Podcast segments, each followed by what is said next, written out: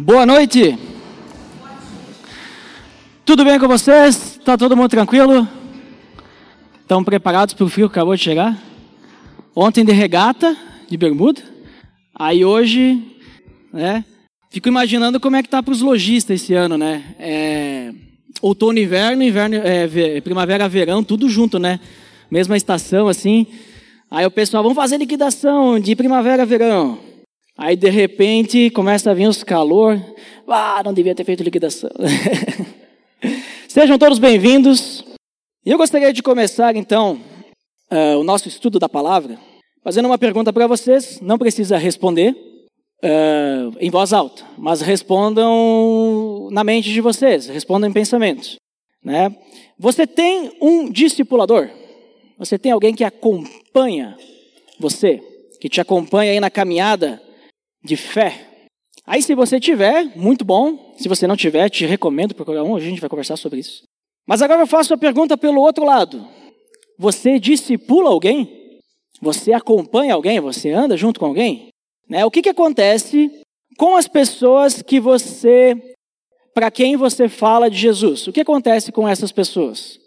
Quando ela vem aqui a primeira vez, como por exemplo, hoje nós temos duas pessoas que estão nos visitando, é uma alegria né? É um privilégio termos pessoas nos visitando pela primeira vez. Mas o que acontece com a pessoa para quem você fala de Jesus? Talvez você convide para vir aqui, ou você simplesmente fale de Jesus é, fora. Você acompanha essa pessoa depois, você dá um acompanhamento. Nós sabemos que o nosso grande chamado qual é? Ir e fazer discípulos. É isso? É ou não é? Alguém discorda? Tá, ninguém discorda, porque é, se alguém discordasse, daí eu ia perceber que não era bem isso, né? não, não, era, não estava certo discordar, porque realmente é ir fazer discípulos. Mas o que, que significa ir e fazer discípulos? Então vamos abrir nossas Bíblias em Mateus, capítulo 28, e nós vamos ler os versículos 15 e 20, para nós entendermos o que significa fazer discípulos. Mateus 28, versículos 19 e 20. Portanto, vão e façam discípulos de todas as nações, batizando-os em nome do Pai, do Filho e do Espírito Santo, ensinando-os a obedecer a tudo o que eu lhes ordenei. E eu estarei sempre com vocês até o fim dos tempos. Vamos orar?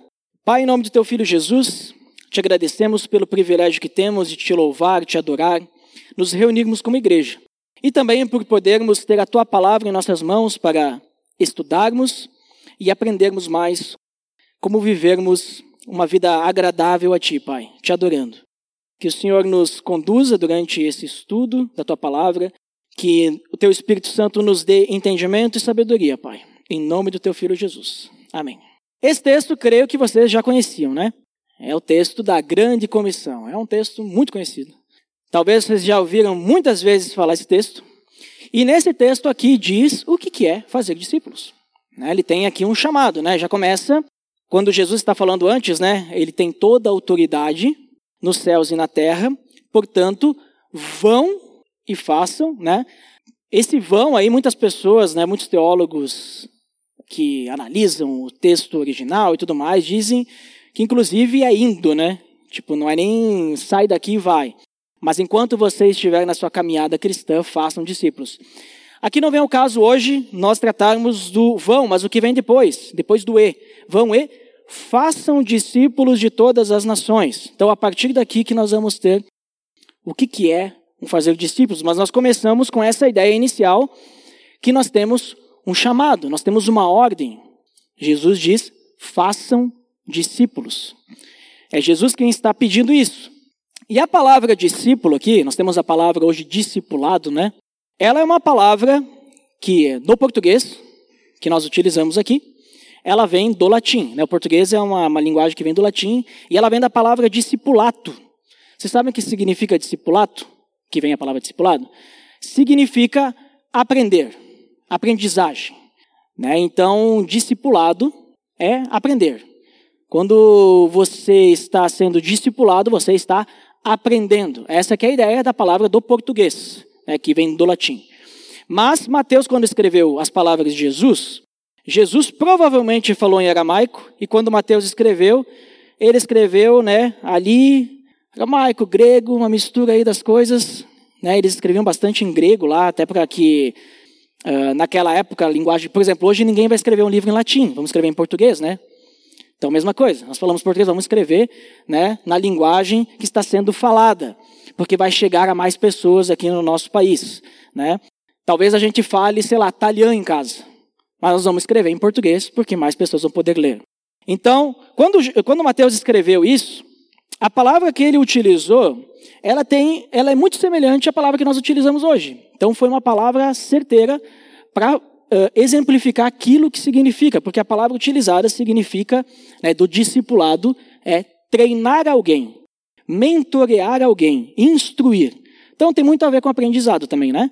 Só que percebe que carrega um pouquinho mais, porque aprendizado é só tu ensinou e largou. Mentorear leva, não é só tu ensinar, não é só tu falar, mas tu tem que acompanhar a pessoa, ver se ela está fazendo certo, né?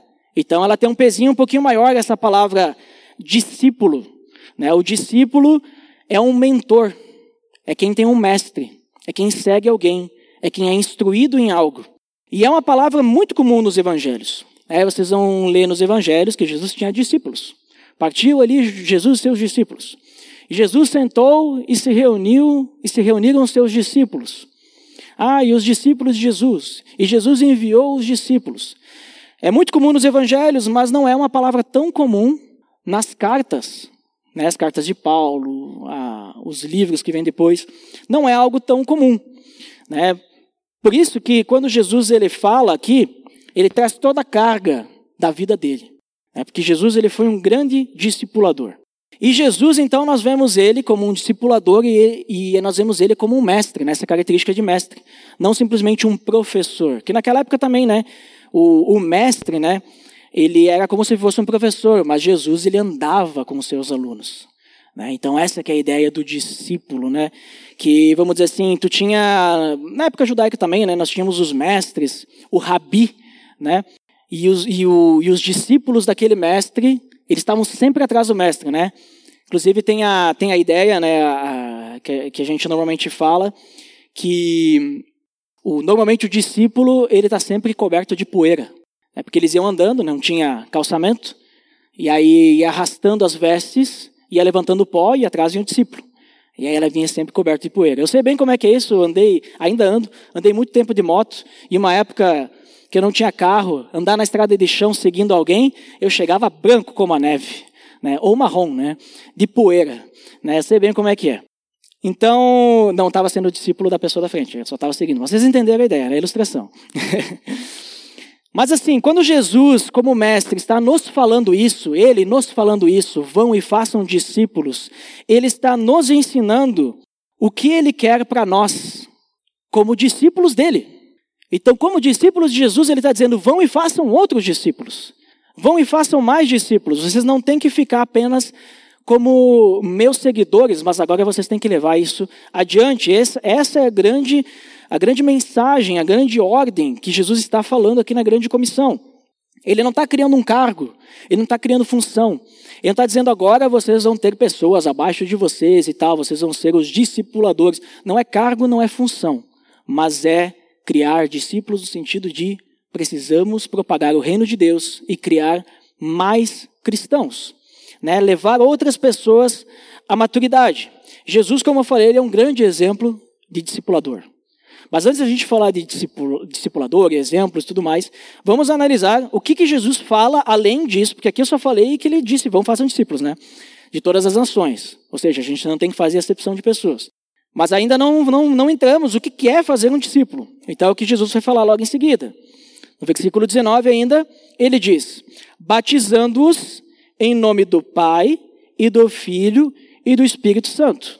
Você sabe o que significa a palavra batizar? que vem aqui o batizando-os. Sabe o que significa? Batizar né, vem de uma palavra que significa submergir. É mais ou menos como se a gente tivesse olhasse o submarino hoje que ele vai submergir e a gente olhasse para ele está submergindo. Olha lá, está batizando o submarino lá, ó, que ele está submergindo. Mesma coisa, né? Mesma coisa. E por que que é utilizada essa palavra batizando-os? Porque batizar tem essa ideia de submergir, tem a ideia de mergulhar. Então a gente tem que mergulhar a pessoa no quê? Em nome do Pai, do Filho e do Espírito Santo. Temos que mergulhar a pessoa no relacionamento da Trindade. Pensem aí, todo mundo aqui já mergulhou alguma vez na vida? Seja mar, piscina, rio, já estiveram debaixo da água? Né? Pelo menos todo mundo que é batizado aqui já mergulhou uma vez porque né, participou do batismo que tu mergulha, né? Como é que tu fica quando tu está embaixo d'água? Quando está mergulhando? Quando está submerso? Como é que tu fica? O que, que tem ao teu redor? Eu ouvi alguém dizer água. Tem alguma coisa a mais que água ao nosso redor? Tá, tem mais outras coisas, mas o que, que está nos, nos envolvendo ali? Água, né? Eu posso dizer que em algum lugar, a não ser que eu esteja encostando no fundo né, do, do mar, no fundo da piscina, mas eu posso dizer que eu estou encostando em alguma coisa a mais que a não ser água. Vamos ignorar a roupa, né? Nós vamos estar de roupa. Mas a gente está envolto d'água. Para onde eu for, tem água. Todos os meus, os meus lados, né, tem água. Essa é a ideia. A gente tem que mergulhar no relacionamento do Pai, do Filho e do Espírito Santo. Nós temos que estar submersos nisso. Tudo o que nos envolve tem que ser Deus. Essa é a ideia do batizando-os em nome do Pai, do Filho e do Espírito Santo. Nós temos que estar, vamos dizer assim, uh, totalmente abraçados por Deus, totalmente fazendo parte desse relacionamento, totalmente tudo que eu fizer, Deus está ali comigo, né? Isso que é estar submerso nesse relacionamento, estar mergulhando nele. E é interessante que Jesus, quando ele fala isso, ele não fala batizando-os em nome de Jesus só, ou batizando-os em nome de Deus. Ele fala da Trindade. Por quê? Porque nós recebemos a Deus como Pai. Porque nós recebemos os benefícios do ato redentor de Cristo, que é o Filho. E nós também recebemos o poder e a presença do Espírito Santo quando nós nos convertemos. Então, esse aqui seria, vamos dizer assim, o primeiro passo do cristão. Façam discípulos. Como é que a gente faz discípulo? A primeira coisa que tem que fazer para fazer um discípulo é converter ele ao cristianismo. É fazer dele um pequeno Cristo. É tornar ele um imitador de Cristo. Então, o primeiro passo que a gente faz com uma pessoa para torná-la um discípulo é apresentar o evangelho até que ela esteja submersa no amor de Deus, no relacionamento da Trindade. E participar desse relacionamento, então, só é possível através de Cristo, porque é só com Cristo que nós podemos participar dele, desse relacionamento, porque é Cristo quem morreu na cruz por todos nós. E através do Espírito Santo, com o Espírito Santo na realidade, porque o Espírito Santo é quem vem habitar nos nossos corações e é Ele quem vai nos conduzir para que a nossa vida realmente seja uma vida em que tudo o que nos envolve é Deus, Pai, Filho e Espírito Santo. Entendido? Por isso que quando eu olho para a nossa linha de maturidade ali atrás, abismo ligado, discipulado, vida na vida, batismo, ministério, o primeiro passo lá, abismo ligado, já faz parte do fazer discípulos. Às vezes a gente pensa, fazer discípulo tem a ver com discipulado. O discipulado ali é a etapa do livrinho, que a gente tem aquelas lições. E o Vida na Vida também é discipulado. Mas já no abismo ligado a gente já está fazendo um discípulo. Inclusive, se não houver a etapa do abismo ligado para apresentar o evangelho, aquela pessoa ainda não é um discípulo. Ela pode ser um seguidor de Cristo, pode ser um entusiasta, pode ser um admirador, mas não é um discípulo.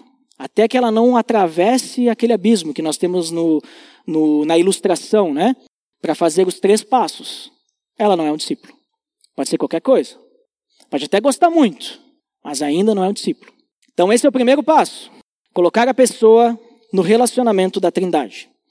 Mas não é só isso. Será que a gente só fala então do Evangelho, apresenta até a pessoa se tornar um cristão e depois acabou? Temos um discípulo? Não, porque Jesus continua no versículo 20, ensinando-os a obedecer a tudo o que eu lhes ordenei, ensinando-os a obedecer a tudo o que eu lhes ordenei. Essa palavra ensinando, você sabe o que significa?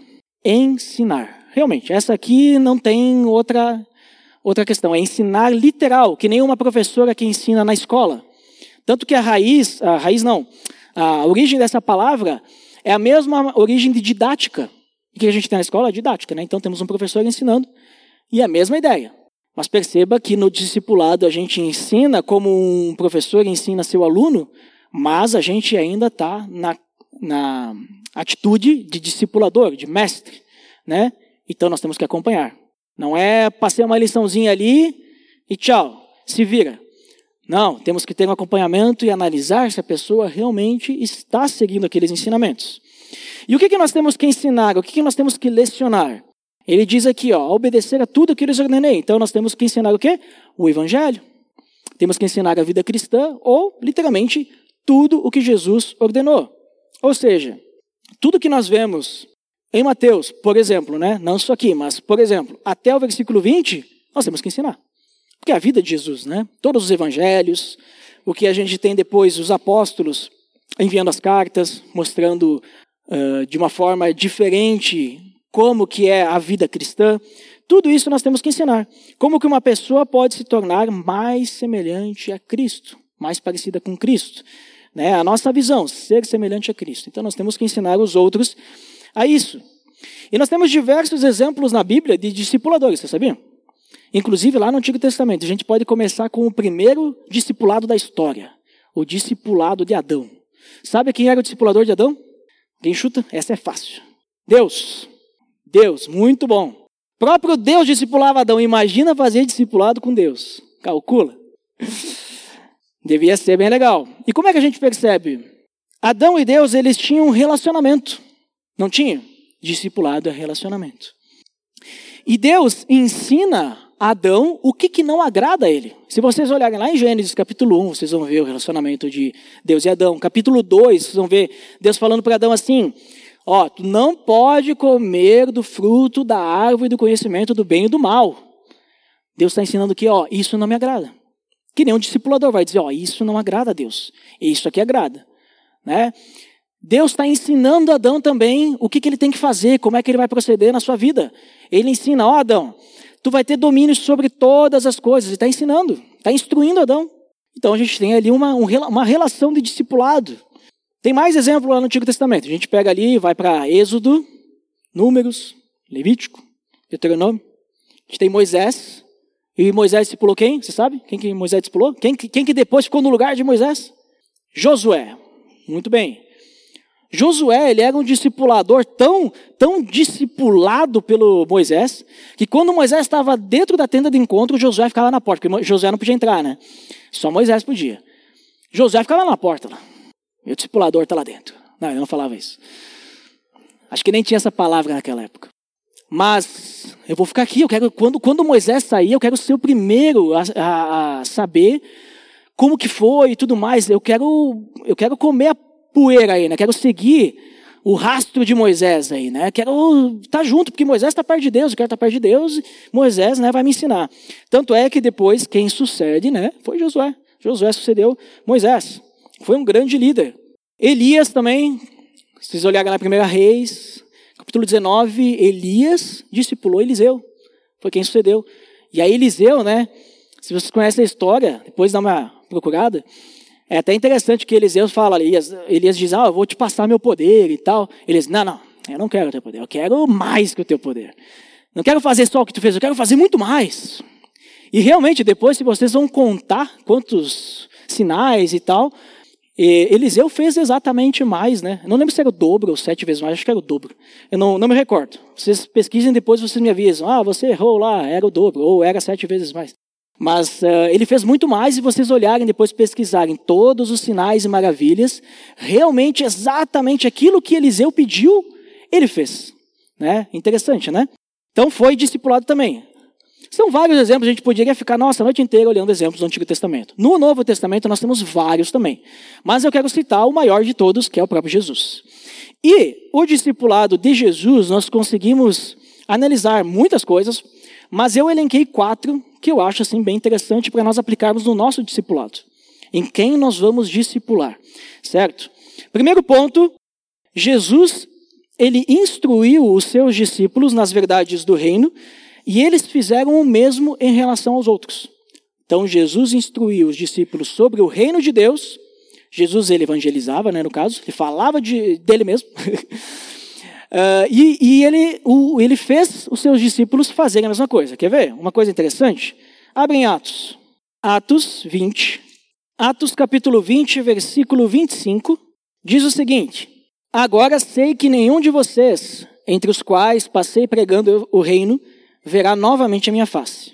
Parece um versículo meio estranho, né, para o que eu estou falando, né? Mas faz todo sentido, porque vejam só, aqui o contexto é o seguinte: Paulo ele está se despedindo das pessoas porque ele vai ter que ir embora, por isso que ele está dizendo, ó, nenhum de vocês verá novamente a minha face, ou seja, estou indo embora. Só que o interessante ali é o que está no meio, entre os quais passei pregando o reino. E aqui nós percebemos o que? Paulo entendeu muito bem quando Jesus ensinou o reino de Deus e deixou a ideia, eu preciso fazer o mesmo. Porque o que Paulo ficou fazendo lá com aquelas pessoas? Pregando o reino. E aí ele está se despedindo, ó, oh, galera, vocês que eu fiquei falando do reino de Deus e tudo mais, vocês não vão me ver. E aí me chamou muito atenção a essa questão, entre os quais passei pregando o reino. Então Paulo, ele entendeu, e esse é o exemplo que nós temos diversos de outros discípulos de Jesus que entenderam que eles precisaram proclamar o reino de Deus.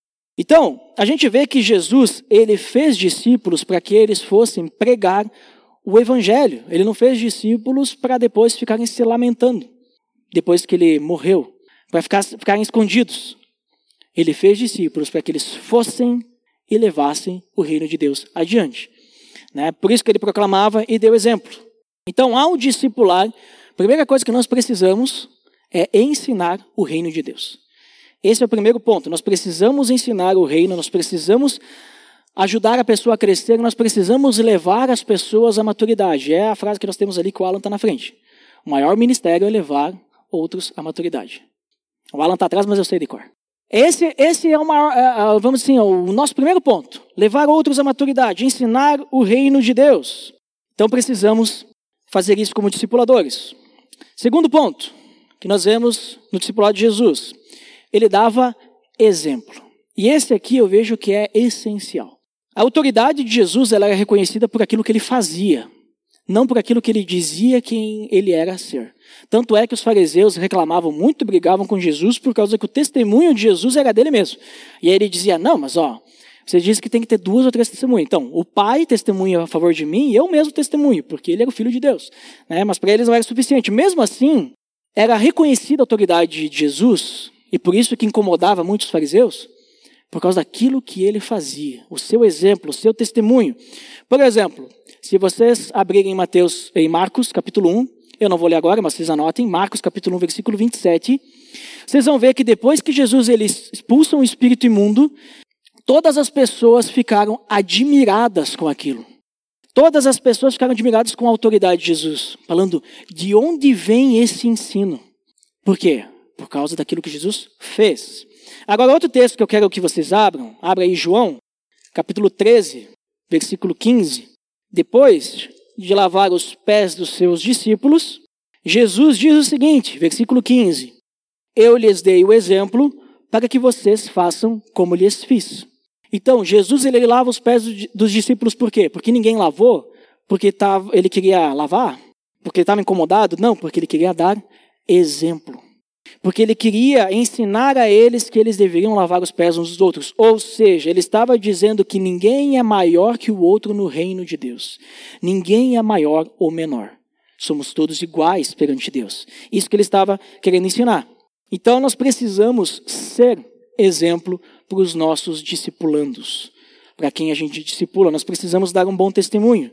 Nós precisamos ser capazes de falar para quem a gente discipula as palavras de Paulo.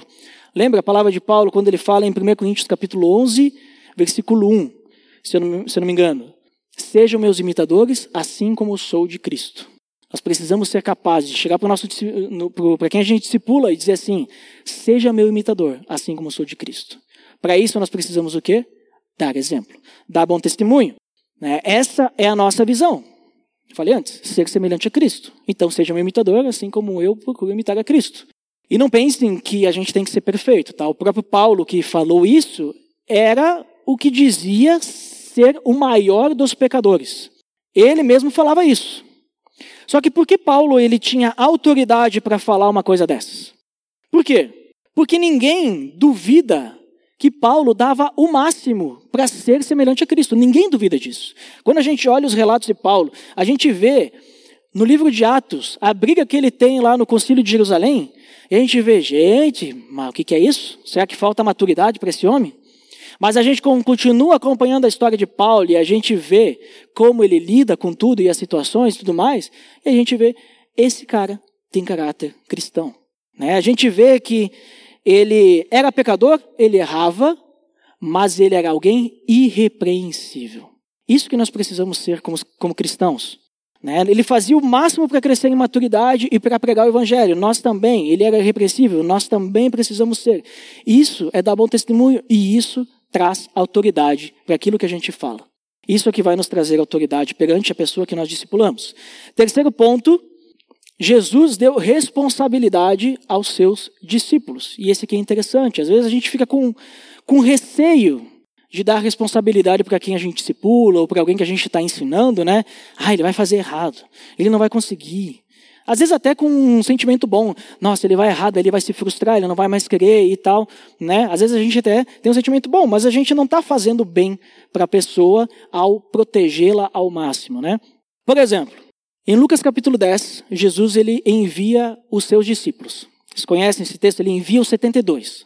Até se vocês têm a Bíblia NVI, se não me engano, está escrito lá. Jesus envia os 72. Acho que é isso. Ele envia os 72 e quando ele vai enviar, ele diz assim, ele diz, ele, eh, a Bíblia fala que ele dá poder a eles, né? Diz que ele dá poder para expulsar demônios, operar milagres e tal. Quando eles voltam no versículo 17, Sabe como é que eles voltam? Eles voltam alegres, maravilhados. Eles chegam para Jesus e dizem: Nossa, Jesus, tu nem sabe, nós falava para os demônios, para os espíritos imundos, sai, e eles saíam. Nós expulsava geral. Eles ficaram maravilhados porque eles aprenderam com o mestre, eles foram lá, aplicaram e deu certo. Tamanha era a fé que eles tinham. Conseguem perceber? Jesus, ele confiou que ia dar certo. Ele disse: esses caras vão conseguir. Eu ensinei, eles estão prontos. Ou devem estar mais ou menos pronto. Mas vai dar certo. Eu estou com eles. Mesmo que eu não esteja lá fisicamente, eu estou com eles. Né? Então eles voltam muito alegres. Jesus ele confiou que eles poderiam ir e também pregar as boas novas. Ele confiou que eles também tinham a capacidade de falar do evangelho, que não era algo só de Jesus. Eles também podiam fazer isso. Então, Jesus compartilha o conhecimento e dá oportunidade para eles depois experimentarem o resultado disso tudo, da aplicação disso. Então nós precisamos também dar responsabilidade para as pessoas. Nós precisamos dar oportunidade, incentivar a participar de um ministério, incentivar a pessoa a servir, incentivar a evangelizar, incentivar a discipular outras pessoas. E aqui eu quero abrir um parênteses. Gente, nós temos uma grande carência de discipuladores aqui na Aliança. Eu falo isso desde, desde quando eu estava nos jovens, que agora não estou mais dá, dá um, um, vazio aqui. Não, tô brincando. Mas sim, dá. Mas desde a época que a gente tinha uma carência de discipuladores para os jovens, né, para vocês terem uma ideia, uh, quando eu estava coordenando os jovens, nós tínhamos a, a, a maioria, a grande maioria, quase hum, todos assim que já tinham abismo ligado, quase todos, estavam sendo discipulados por alguém. Show de bola. O problema era que a grande minoria discipulava alguém. Né? Então significa que, ou vários daqueles que estavam sendo discipulados eram discipulados por uma única pessoa, tipo uma pessoa discipulava dois, três, ou tinha pessoas de fora dos jovens discipulando. Não tem problema nenhum. A questão é que várias pessoas não estavam levando adiante, né? não estavam seguindo a ideia de fazer discípulos. Né?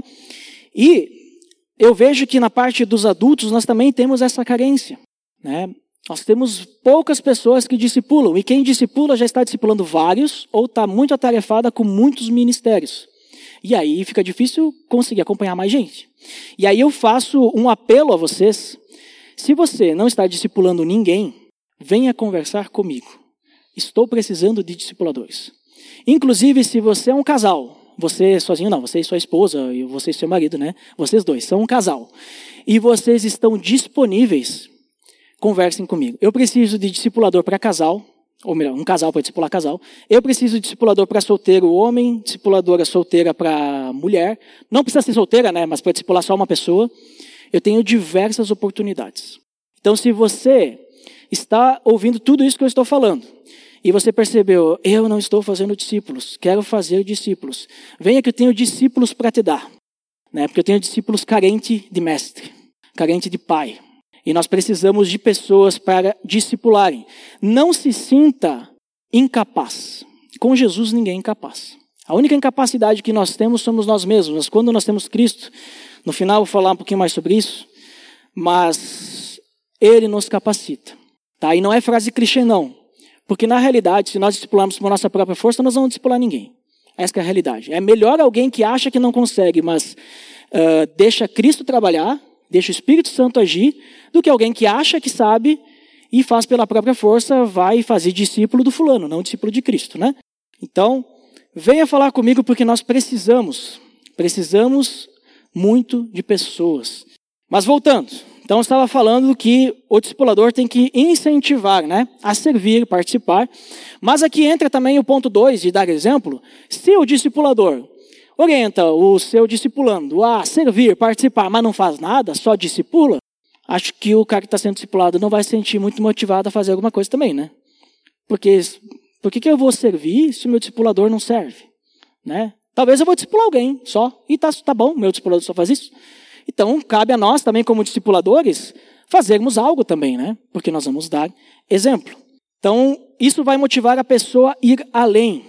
Quarto ponto. Jesus, ele acreditou que os seus discípulos iriam discipular e continuar a propagar o evangelho. Né? Parece com a, com a primeira, com o primeiro ponto, mas é, é, é, um, é um, uma aplicação um pouquinho diferente, mas é bem parecida. O primeiro ponto é pregar o reino de Deus, né? E nesse, e nesse, nesse quarto ponto é realmente continuar a caminhada, né? Continuar como, como discipulador. Então, por exemplo, a gente não precisa apenas ir pregar o reino de Deus, nós precisamos acompanhar as pessoas. Jesus, quando ele fala aos seus discípulos no final da sua vida, lá em João 17, ele fala o que dos discípulos? Eu estou enviando vocês ao mundo. Eu estou enviando vocês para pregar o reino de Deus, para fazer discípulos. Estou enviando vocês ao mundo. E aí o que acontece depois? Em Atos capítulo 2, depois que Jesus ressuscita, ele ascende aos céus, vem o Espírito Santo, nós temos a grande pregação de Pedro, né? Aproximadamente 3 mil pessoas se convertem. E aí ali Pedro está pregando o reino de Deus, certo? Ele está fazendo isso. E depois eles começam a igreja ali. Pedro pregou, ele não pregou e foi embora. Ele ficou lá. Não, agora a gente vai se encontrar porque vocês têm mais para aprender. Porque não é só batizar vocês que eu preciso, agora eu preciso ensinar vocês no caminho do reino de Deus. Então Pedro entendeu. Não só isso, abra sua Bíblia em João 15, se você está com ela aberta no 13, que nem eu estava aqui, está ali pertinho. João 15, versículo 16 diz assim: ó, Vou esperar caso vocês estão abrindo ainda. João capítulo 15, versículo 16: Vocês não me escolheram, mas eu os escolhi para irem e darem fruto, fruto que permaneça, a fim de que o Pai lhe conceda o que pedirem em meu nome. E no versículo 20, lembrem-se das palavras que eu lhes disse: Nenhum escravo é maior do que o seu senhor. Se me perseguirem, também perseguirão vocês. Se obedecerem a minha palavra, também obedecerão a de vocês. Então, Jesus, primeiro ponto do versículo 16, ele quer que a gente dê fruto, mas não qualquer fruto, fruto que permaneça. Ele quer que a gente fale do evangelho, que é eterno, obviamente, já é o fruto permaneça. Mas não só isso, né? A gente precisa dar continuidade. Aí no versículo 20, ele fala o quê? Que nós vamos ser perseguidos por causa dele, mas também, também, se nós formos fiéis, nós continuarmos fiéis, continuarmos falando do evangelho dele, nós vamos fazer discípulos e teremos a obediência dos nossos discípulos. Por quê? Se nós obedecermos a palavra dele, ó, se obedecerem a minha palavra, também obedecerão a de vocês. Mas para que isso aconteça, nós precisamos falar a verdade do Evangelho e viver a verdade do Evangelho. Porque o que nos traz autoridade para obediência é a palavra. As pessoas não vão nos obedecer porque por causa de quem nós somos, mas eles vão obedecer a palavra falada através de nós a palavra vivida através de nós. Então é isso que vai trazer obediência. Né? Paulo entendeu muito bem isso, citei Paulo antes, e Paulo, eu vejo assim, ele é um, um grande exemplo de discipulador também. Porque em Atos capítulo 18 nós temos o relato de Paulo se relacionando com Áquila e Priscila, aquele casal que recebeu na casa, na casa deles. Eles trabalhavam juntos, eram fazedores de tenda. Paulo ia pregar na sinagoga no final de semana, durante a semana ele trabalhava. E tenho certeza que trabalhando com eles, eles não ficavam o dia inteiro calados. Né? E à noite também não ficavam a noite inteira calados. Eu acho que eles conversavam. Eu acho que eles se relacionavam. E eu acho que Paulo falava do reino de Deus. É, acho que Paulo, a única coisa que ele devia saber fazer era isso, porque pelos relatos que a gente vê, o cara só falava de Jesus, o que é bom, né? E aí o que acontece depois? Eles vão embora da cidade que eles estavam, eles chegam em Éfeso, Priscila e Áquila vão junto com Paulo. Paulo vai embora de Éfeso e Áquila e Priscila, não, não, nós vamos ficar por aqui. E aí, depois, quando eles estão sozinhos lá, aparece um cara chamado Apolo. Então, Apolo, uh, Paulo foi discipulador de Áquila e Priscila. Aquele Priscila vem Apolo falando do, do reino de Deus, mas falando umas coisas assim meio, né? Mas heresia lá. Aí eles chegam, chegam junto de Apolo e falam: Ó, oh, não é bem assim. Vem tomar um café lá em casa. E aí começa. Primeiro eles batizam o Apolo, né? Ou seja, eles mergulham no Pai, Filho e Espírito Santo. Né? Eles estavam entendendo, o Apolo só entendia do batismo de arrependimento. Ele disse, não, não é só isso. Você tem que mergulhar nesse relacionamento com Deus. E aí depois eles ensinam Apolo. O que acontece? Eles discipulam, né? Apolo. O que acontece depois? Apolo vai embora de lá e diz: Não, não, não, eu não posso ficar com isso aqui só para mim aqui. Vou embora. Ele vai para Corinto. E aí, Corinto, Apolo, ele serve naquela igreja lá muito bem. Uma igreja que foi plantada por Paulo. Né? Vejam só. Então, olha o caminho do discipulado, um ensinando o outro. Você não pode ficar parado, você tem que discipular alguém, você tem que fazer discípulos. Paulo começou o trabalho com aquele Priscila, que discipulou Apolo, e Apolo foi lá cuidar dos discípulos da igreja de Corinto. Interessante, né? Então, esses são exemplos de discípulos fiéis de Jesus Cristo. Mas não acaba por aí, vamos voltar lá para Mateus.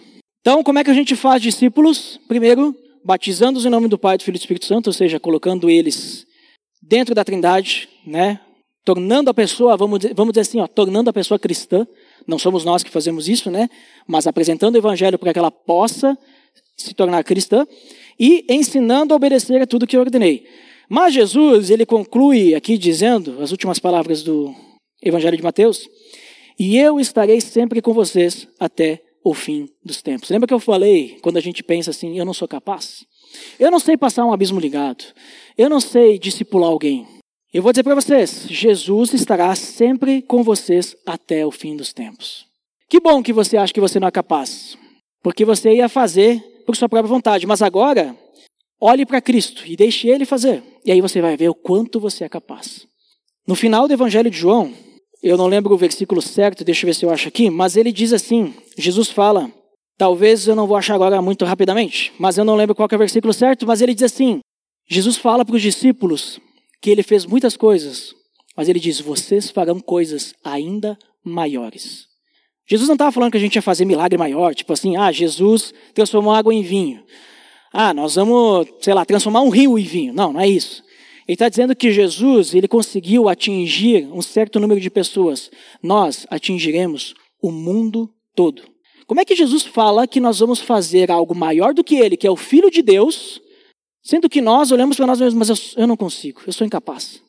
Sabe por quê? Porque Jesus estará sempre com vocês até o fim dos tempos.